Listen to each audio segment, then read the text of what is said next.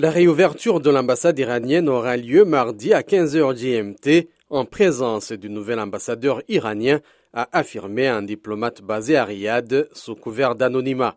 Selon Iran Daily, le quotidien anglophone du gouvernement de Téhéran, le poste sera occupé par le diplomate iranien de rang Ali Reza Enayati.